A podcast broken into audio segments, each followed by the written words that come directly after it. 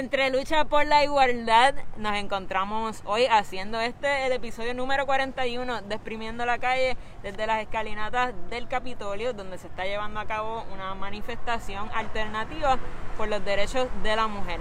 Hoy, como siempre, me acompañan Alejandro, Marino y Elba. Y bueno, ¿qué, les ha parecido la manifestación? Bueno, la manifestación está, esto está aquí bien lleno, mentira, estamos del lado sur, la gente, la manifestación está del lado norte, ¿verdad? En la Plaza de la Democracia y como buena democracia se le da el espacio a, ¿verdad? a los grupos eh, de diferentes frentes a, a, reclamar los, derechos y, ¿verdad? Y, todo lo que falta por trabajar en términos de la, de la mujer trabajadora y la mujer dentro de la sociedad. Este, hoy es un día histórico, muchos, eh, eh, muchos momentos históricos ¿verdad? se conmemoran el día de hoy. No se tienen que decir felicidades por ser mujer, porque eso no, eso no es lo que estamos, esto no es el día por ser mujer, esto es el día de, de, conmemorar la historia de la mujer, que es muy diferente a ser mujer. Este, y, y los que se preguntan por qué no hay Día del Hombre es porque no hay que celebrar ser hombre. Eh, si tú eres hombre y te sientes y te sientes bien por ser hombre, pues celébralo todos los días, pero pero no estamos celebrando a la no estamos celebrando por ser mujer, estamos celebrando la historia de, la mujer. Y, realmente, Marino, más bien más, que cuestión de sí, es que ser hombre y por eso es que no celebra, es que realmente la mujer ha tenido que luchar para poder tener los derechos el hombre, ¿verdad? En la sociedad, por, a través de los años, el hombre por sí, por ser hombre, ya tiene los derechos ahí dados y las oportunidades. Para la mujer ha sido diferente, para la mujer ha tenido que luchar para tener derecho tan siquiera a hablar, a la educación, al voto, a tener derecho a igualdad de oportunidades. Al día de hoy, estamos hablando de que desde 1908 se viene celebrando el Día Internacional de la Mujer. Estamos ya en el 2021 y todavía la mujer no se encuentra en igualdad de oportunidades y de derechos, equiparándolo con el hombre. Todavía vemos cómo la mujer, por el mismo trabajo realiza, que realiza un hombre, eh, lo, que, lo que la remuneración es menor.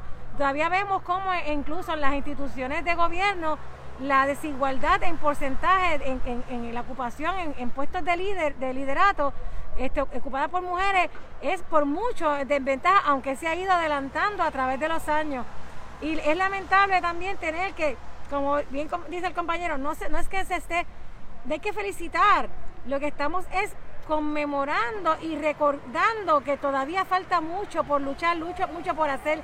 Tan reciente como el día de ayer en Puerto Rico, hubo otra mujer que fue víctima de violencia de género por el simple hecho de ser mujer. Las mujeres las matan por ser mujer, porque lamentablemente muchos hombres todavía piensan que las mujeres son de su propiedad, que ellos son dueños y son los que tienen que dictar la vida de esa persona y si esa persona decide algo diferente, pues la solución no es caminar y seguirle, mira, pues hasta aquí llega la relación, no, es le quitan la vida.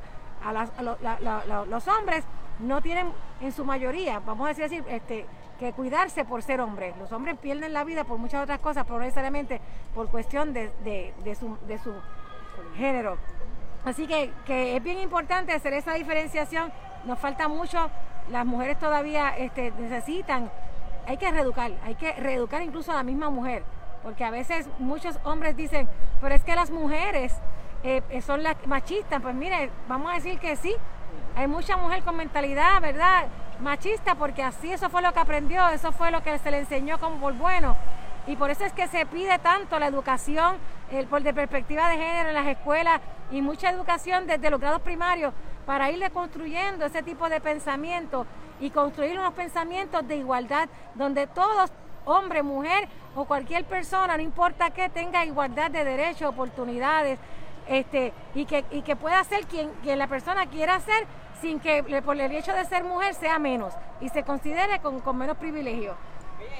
Podemos hablar de avance en el área laboral, en el área de la escala salarial quizá y política y muchas otras cosas, pero no nos tenemos que ir tan lejos. El simple hecho de uno poder salir de noche a caminar eh, es distinto para un hombre de para una mujer. Y recuerdo, eh, ya que él va, menciona eso de que los hombres quizás no tienen que, que andar con ese miedo, recuerdo que recientemente se hizo una encuesta preguntando a las mujeres ¿Cómo, qué, qué, les gustaría si, si, tuvieran un día sin hombres? ¿Qué les gustaría hacer? Y la abrumadora mayoría de las mujeres que contestaron dijeron que simplemente les gustaría salir de noche a la calle, a caminar sola o darse una vuelta por la playa sola sin tener el miedo de que las violen y las asesinen simplemente por no estar en la compañía de un grupo o en la compañía de un hombre. Así que podemos hablar de muchas otras cosas en las que nos falta avanzar, pero algo tan sencillo como el simplemente tener la libertad de caminar sin miedo, todavía lamentablemente no estamos ahí.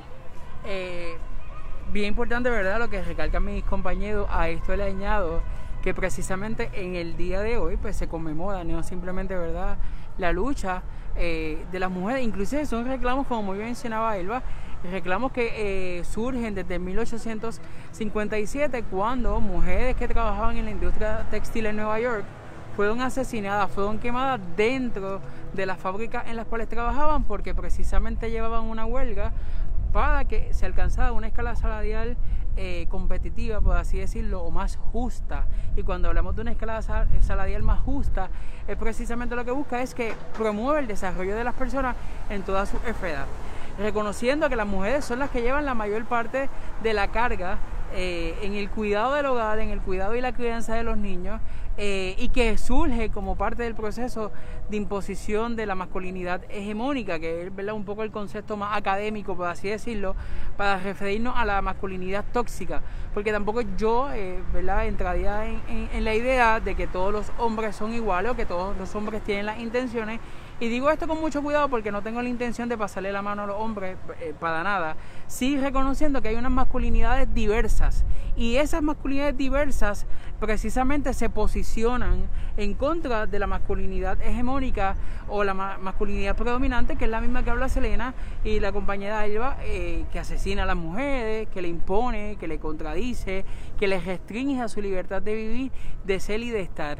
Eh, curiosamente, los reclamos sobre escala salarial, mejores condiciones de trabajo, mejor oportunidad y que se le brinde igualdad de oportunidad por parte del Estado, ya sea en agencias privadas o en el gobierno, siguen surgiendo. Recordamos que eh, estos mismos movimientos, poco antes de la, de la, de la pandemia, hace un año, eh, estuvieron frente a las escalinatas del, eh, debo decir, frente al paseo ante la, la, fortaleza, reclamándole a la quien entonces era gobernadora Wanda Vázquez que le dio oportunidad de establecer un, estado de emergencia.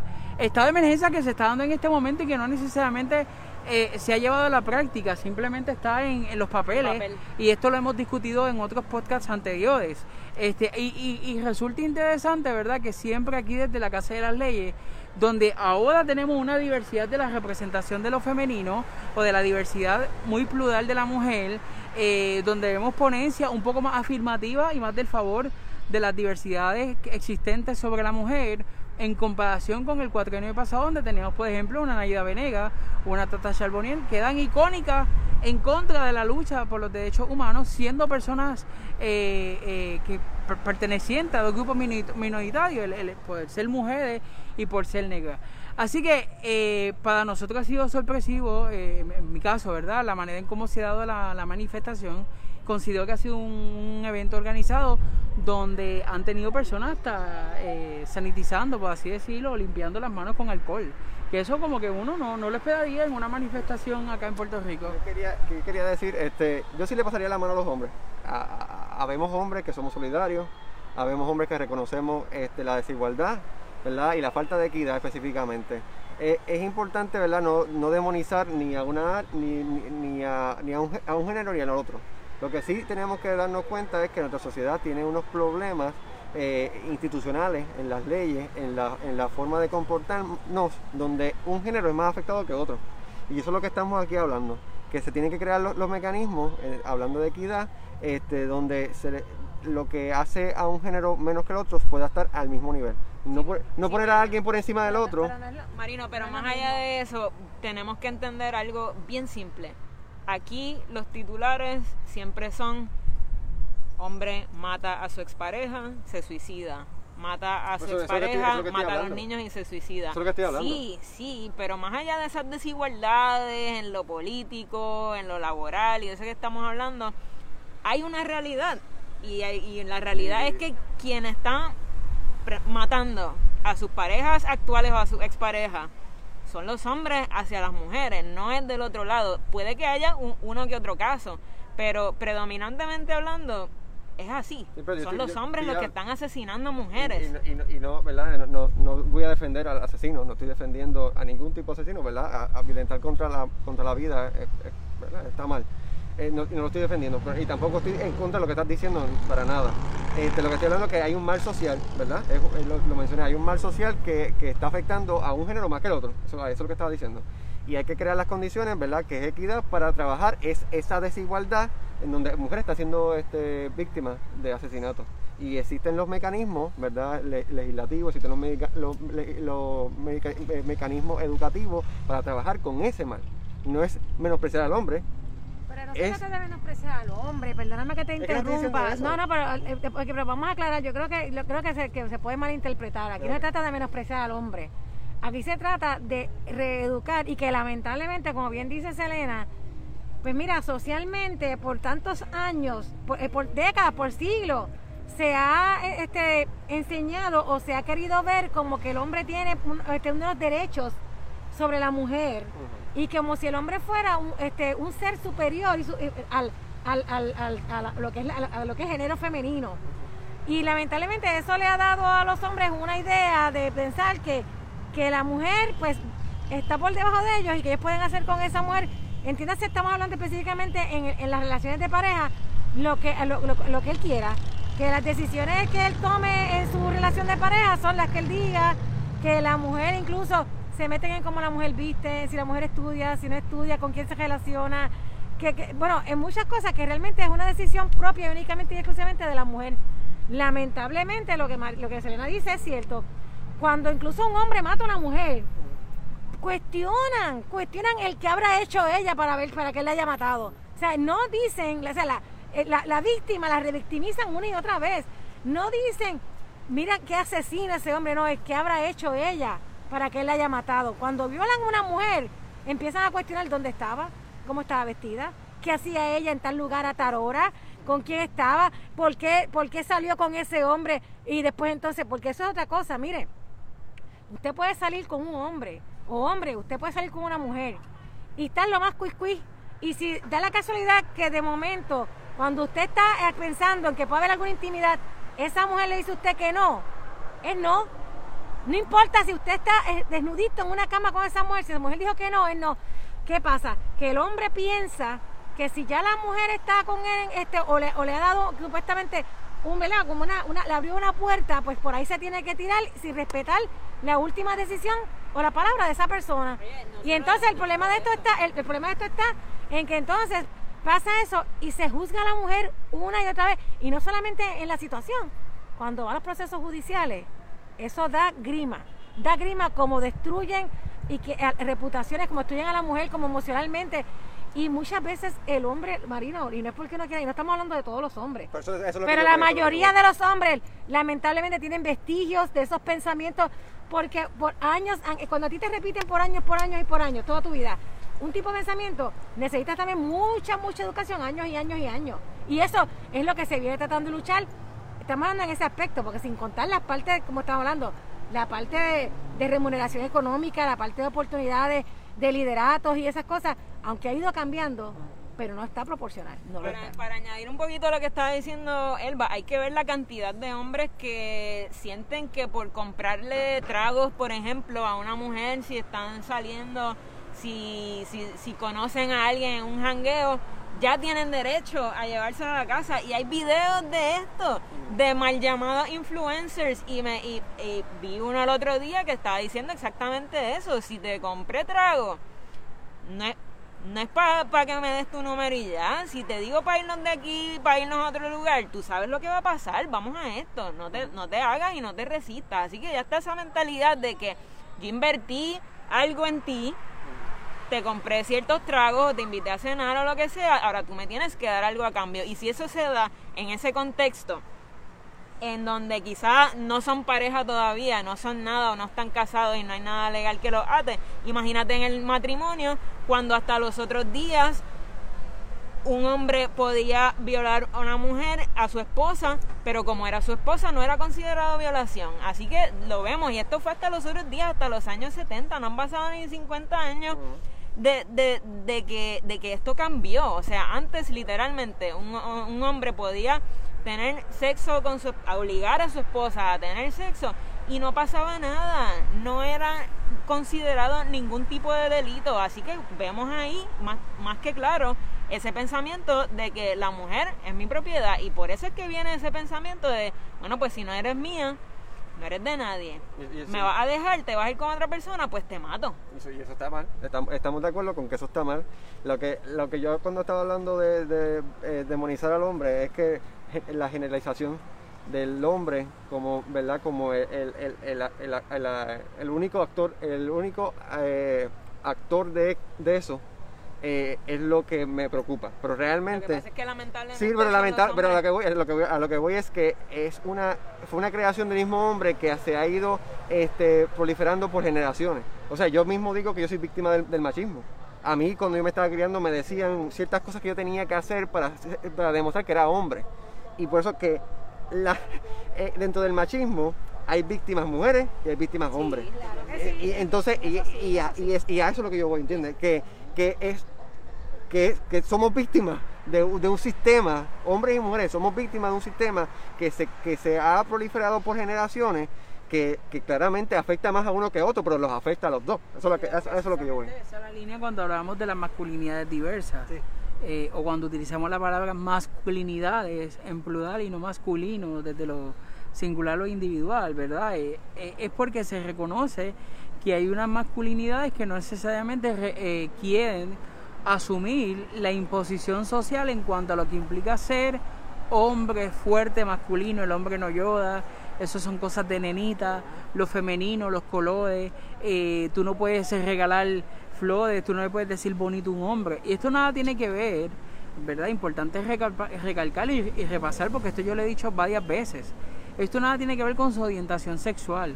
Son cosas que pueden ir, se pueden atar en el camino de la conversación pero son también temas que se pueden trabajar totalmente independientes, como el asunto del género con lo versus la orientación sexual y lo, y lo del sexo junto con lo del género y nada tiene que ver eh, si yo le, le, digo a Madino, oye Madino, que bien está vestido hoy, que por cierto está muy bien vestido hoy, eh, nada tiene que ver con que mi orientación sexual sea, aunque en mi caso sí lo es, pero nada tiene que ver con que estoy pidopeando o que estoy transgrediendo ese espacio eh, eh, de lo, ¿verdad? de la intimidad de Madino. Son dos cosas totalmente diferentes.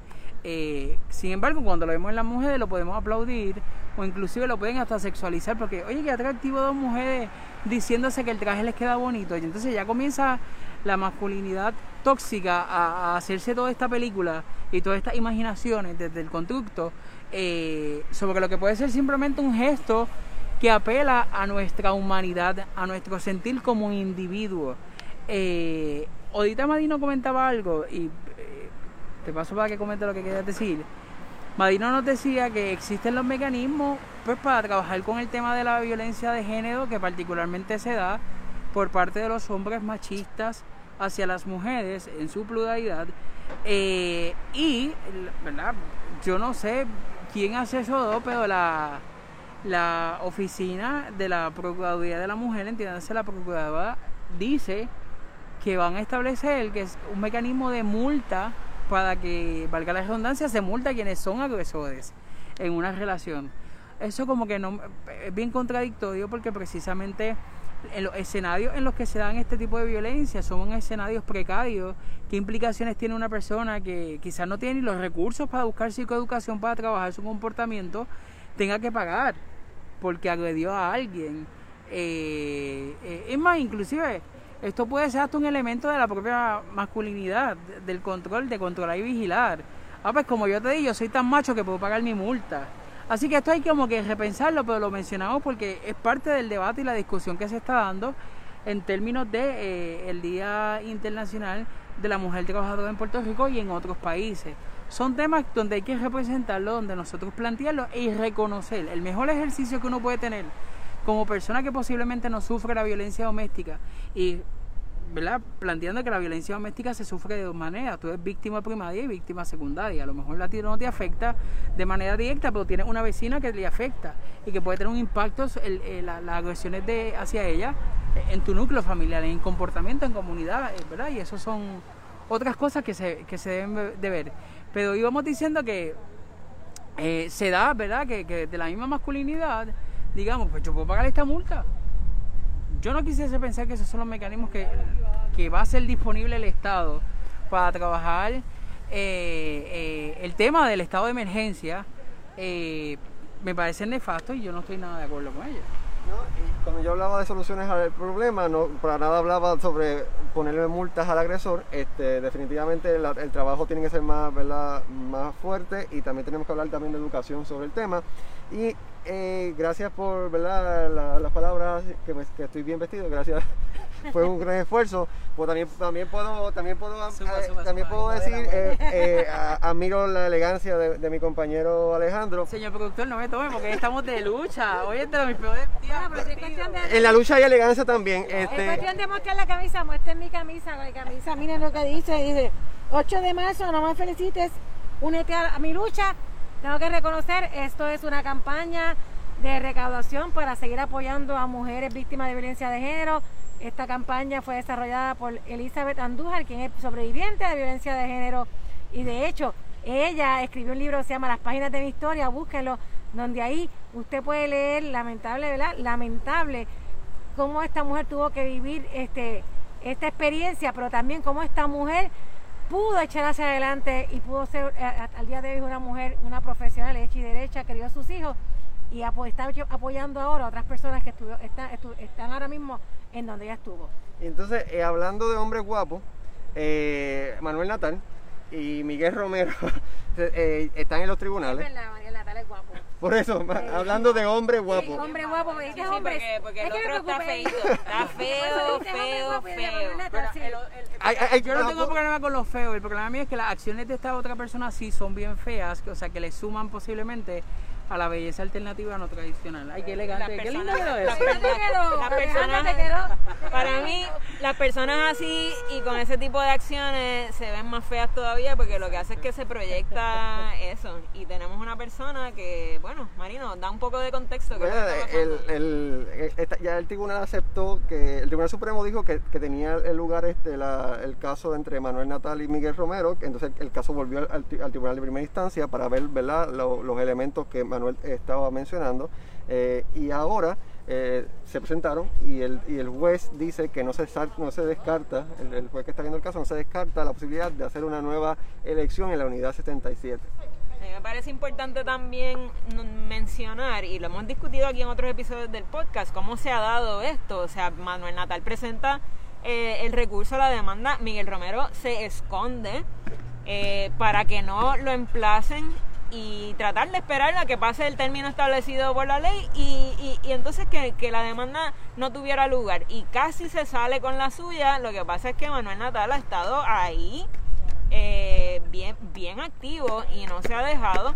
Y finalmente ahora dicen que, que, se va a ver entonces en su, en su fondo. Y la contestación de Miguel Romero, que se ha tratado de escapar de todas las maneras posibles es que no tiene conocimiento de los hechos que se alegan. Así que vamos a ver qué pasa con esto, pero eh, para mí está raro, yo siempre lo hemos dicho, el que nada debe, nada teme, y aquí se está luchando por la democracia, al final de cuentas, y el mismo Manuel Natal lo ha dicho, gane quien gane, lo que importa es la transparencia del proceso, y me está, de verdad, me, me, me, me choca, me choca muchísimo que esta persona, ¿verdad? Que ya, ya ha juramentado como alcalde, no dé la cara, no quiera transparencia en el proceso y que si está tan confiado en que su victoria es real y ahí no hubo trampa, no hubo truco, pues mira, vamos a revisarlo todo, que esté todo transparente y que la gente de Puerto Rico y especialmente la gente de San Juan tenga la seguridad de que tienen el alcalde por el que se votó. Eso es todo lo que se está tratando de hacer. Marina, eso mismo lo que yo, yo coincido contigo, Selena, que yo digo, miren, aquí no se trata de quién gane al final del camino. Aquí se trata de la confianza en los procesos electorales. Lamentablemente, y también lo hemos hablado en otros episodios del podcast, aquí desde las primarias, y, y que fueron dos, dos primarias por primera vez, porque la primera fue fallida, Aquí se ha perdido la confianza en el proceso electoral cuando nosotros éramos uno de los países donde servíamos de modelo a otros países para este tipo de procesos de, para salvaguardar la democracia. Se ha cuestionado demasiado mucho lo que ha pasado en esta unidad 77. Eh, el que el candidato, que puedo entender que, son verdad este, estrategias legales también, uno puede entender eso, pero de la manera en que lo han proyectado, hace ver como que no, la persona no quiere que salga la verdad flote. Y entonces, como bien dice Selena, pues mire, si usted está confiado en que usted ganó en buena lid, pues entonces vamos a presentar todo lo que haya que presentar para validar este su su su, ¿cómo su, su elección como, como alcalde o su, Y, la cuestión sobre todo es que se trata de que hasta hasta que no contaron esa unidad el candidato Manuel Natal era el que iba ganando la, la candidatura a la alcaldía y de momento, y con una ventaja exacta, este, eh, ¿cómo se llama? Con una tendencia clara, porque era una tendencia. Y no es hasta que llegue esta unidad 77, que, que son la unidad de los votos adelantados, que entonces empiezan a ver todo este chorro de, de, de, cuestionamientos, sobre todo el, hecho de que haya más papeletas que electores inscritos. Y leí y me corrigen que incluso Miguel Romero diciendo que él no le, que, es lo que tú dices, como si él no supiera que, que de verdad eso pasó. Y yo digo, mire, no diga, no diga eso porque queda mal, porque usted está leyendo las noticias y usted puede decir, a mí no me, a mí no me consta, pero sí lo he leído y reconozco que hay una duda sobre eso. Pero de verdad que para mí queda bien mal parado y ojalá y esto termine ya, ¿verdad? Ojalá y terminen, que hagan lo que tengan que hacer y que el que gane, ganó, la gente sintiéndose seguro de que ganó en, en buena lid. Y que, yo quiero mencionar algo bien, interesante. Menciona sobre estrategia política de parte de Miguel Romero. Sí, hay estrategia política, inclusive hay estrategias judiciales y, legales, sí. Hay estrategias legales, también hay estrategias legales y, políticas del lado de Manuel. Pues ahí llegaron, ahí llegaron, porque estoy hablando, estoy hablando de Manuel. Este, eh, hay estrategias políticas y legales del lado de Manuel también, porque la, claramente Manuel, Manuel Natal quiere que se elimine eso, esa unidad y le da la victoria. Pero la, que, eh, la, la, interesante es que, que, si se vuelve a hacer ese, esa elección de dentro de la unidad 77, que yo veo muchas complicaciones ahí, Manuel no gana. Porque después, después de lo que pasó con Lugaro y el contratito ese con la Foundation por Puerto Rico, que eso remató al, al movimiento, y, si, y, y el apoyo que ellos pueden tener eso está por el piso ahora mismo. O sea, que si, se van a elecciones ahora mismo en esa unidad, Miguel se afirma. La, realidad es que yo pienso que el futuro es incierto. Sin embargo, hay que aclarar que la petición de Manuel Natal siempre ha sido que se lleve a la reelección o, que se celebre nuevamente un proceso de elecciones eh, con la unidad 77. Y lo ha dicho claramente. Mi llamado es tan tanto a la justicia y a que se valide la democracia que mi petición es, no es que se elimine, inclusive él ha dicho, posiblemente esa es la petición, hubiese sido la petición si fuese, eh, fue, fuera este, eh, el alcalde no electo, quizás pues impuesto, este, el compañero, eh, Dios mío, Miguel Romero eh, donde se decía que posiblemente se, ¿verdad? podría ser el argumento de eliminar la unidad 77. Sin embargo, cuando escuchamos el discurso de Manuel y hablando desde la realidad de los argumentos y lo que está escrito en la, petición de él es que se lleve nuevamente un proceso en la unidad 77, que es la unidad donde él único gana, eh, pierde sí puede tener un efecto el elemento de que la pareja de Manuel Natal tuvo las acciones que tuvimos, que tuvo, que todo el mundo supo de ella hace unos días, la semana pasada me parece que fue, o hace como unas dos semanas ya, y como pues parte del proceso de la prensa y del mercadeo, ya ese tema técnicamente se cayó, ya nadie más habla de Alexandra. Así que eso puede tener una influencia en que la gente se decida en votar o no por Manuel. Sin embargo, también puede ser un llamado a la reflexión si realmente los sanjuaneros y sanjuaneras deben de votar por la eh, desaparecida candidata a la alcaldía por el Partido Popular y unirse con Manuel Natal o votar, por ejemplo, por, por el PIB, porque uno nunca sabe, a lo mejor el codaje puede ser a la inversa y todo el mundo dice, espérate, yo creo que lo más justo aquí sería votar por el PIB. Eso todo puede pasar.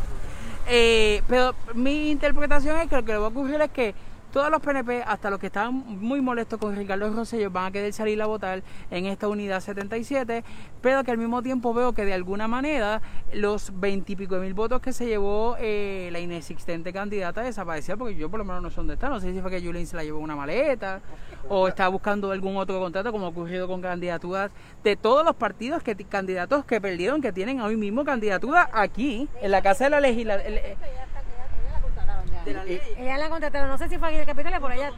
Ella la contrataron ya.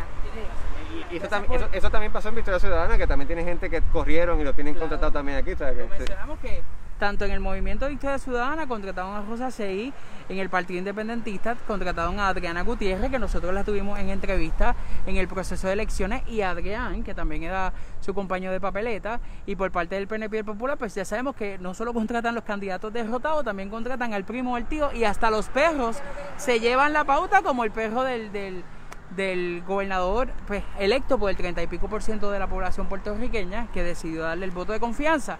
Pero a lo que voy es que se puede dar un sinnúmero de manifestaciones inciertas que ahora mismo no sé si es justo decir del todo que esto es lo que va a ocurrir eh, de manera muy reduccionista. Eh, yo sí siempre la- creo yo que... siempre la pego, tú, lo- tú sabes que yo No siempre, la siempre, pego. ojalá La, no la, la, la pegué la Ay, no, última sí, vez. Marino, tú sabes Lo que tú decías que posiblemente este proceso nos iba a llevar y cada vez que se da una noticia, más allá de alegrarnos porque podamos sentir eh, que Manuel o otras personas de diferentes partidos puedan responder a un liderazgo político alternativo diferente, nos alegra porque se está validando la opinión y lo que exige el pueblo, que es democracia. No podemos permitir que lo único que posiblemente le queda al pueblo técnicamente en participación, en cuestión de decidir cuál es el rumbo del país, se le violente. Y desde ahí es que debemos de apelar y debemos de trabajar. Y yo soy de los primeros que si convocan a trabajar para defender los votos o convocan para que la gente salga a, a- votar, yo hago disponible no solo mis recursos, mi medio de transportación, mi fuerza, porque es defender la democracia del país. Hoy yo puedo estar aquí frente a este podcast, pero no sabemos si alguno de nosotros tiene alguna aspiración en un futuro y tengamos que pasar por un proceso como este, que cuesta mucho, no solo un costo eh, económico, hay un costo emocional. Y tirar todo por la borda porque simplemente eh, hayan estrategias político-partidistas desde la busconería y desde la, no sé si debo decir esto en- al aire, pero desde la trafalería, como diríamos en mi casa, eso no se le puede permitir a nadie, porque se le sigue violentando. ¿Y cuál es el país que le vamos a dejar a nuestras generaciones? ¿Cómo le decimos al que roba no robe si lo más eh, eh, preciado que puede tener un país es la democracia no los quitan? Pues por ahí es que yo pienso que debemos de llevar la reflexión y es donde yo, ¿verdad?, Eh, me mantengo. Que la defensa se debe para que se reconozca la voluntad del pueblo. Y si ganó Juan, que ganó Juan. Si ganó Pedro, pues ganó Pedro. Si ganó Miriam, pues ganó Miriam. Pero ganó quien haya ganado de la manera justa. Antes de cerrar, también quería decir que, Marino, yo difiero eh, que el movimiento Victoria Ciudadana esté, esté muerto o destruido por las acciones de Alexandra Lugaro. Ciertamente el que Alexandra Lugaro haya tomado ese empleo con Foundation for Puerto Rico ha decepcionado a muchísima gente, ha decepcionado a muchos seguidores, pero yo creo que ya el movimiento Victoria Ciudadana trascendió lo que era la candidatura de Alexandra Lugaro y se ve, tienen gente en el Senado, tienen gente en la Cámara y creo que ahora esa va a ser la cara del movimiento Victoria Ciudadana. Alexandra Lugaro ya se retiró de la política, hace su vida en la esfera privada. Ahora lo que nos queda es ver cómo estas, eh, estos representantes y legisladores del movimiento representan lo que puede ser una opción para acabar con el bipartidismo y esa va a ser la, la tarjeta de presentación del movimiento. Yo no creo que el movimiento se haya quedado aquí, no creo que está destruido, no creo que no tiene futuro sin Alexandra Lugaro como muchas personas quieren plantear. Creo que falta mucho por ver. Hasta ahora estos, le- estos legisladores han sido bien activos, bien vocales, insertándose en la discusión pública y están trabajando. Falta por ver cómo siguen estos cuatro años. Nosotros aquí, nuestra promesa con ustedes es que vamos a seguir siempre fiscalizando, sea del partido que sea, el movimiento que sea, siempre vamos a estar fiscalizando y llevando la noticia a ustedes. Pero falta poner- por ver. Rápido, Madino, perdóname. Para que el señor, no para que el señor productor no tenga que estar como los abanicos de lado a lado. Y, ¿verdad? Particularmente a ti, Madino. Tú eres un hombre de fe, que crees en la estructura y en lo que nos dicen que es la fe y, y desde un ideal eh, cristiano, religioso, ¿verdad? Y desde una perspectiva religiosa del cristianismo.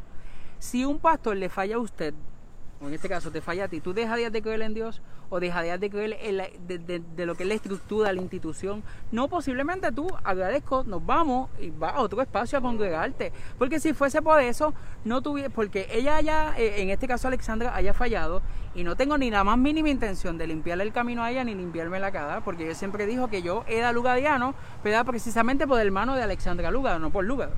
Entonces, eh, a mí la iglesia me falló, pero eso no es sinónimo de yo decir que desaparezcan la iglesia, que desaparezca el liderazgo religioso.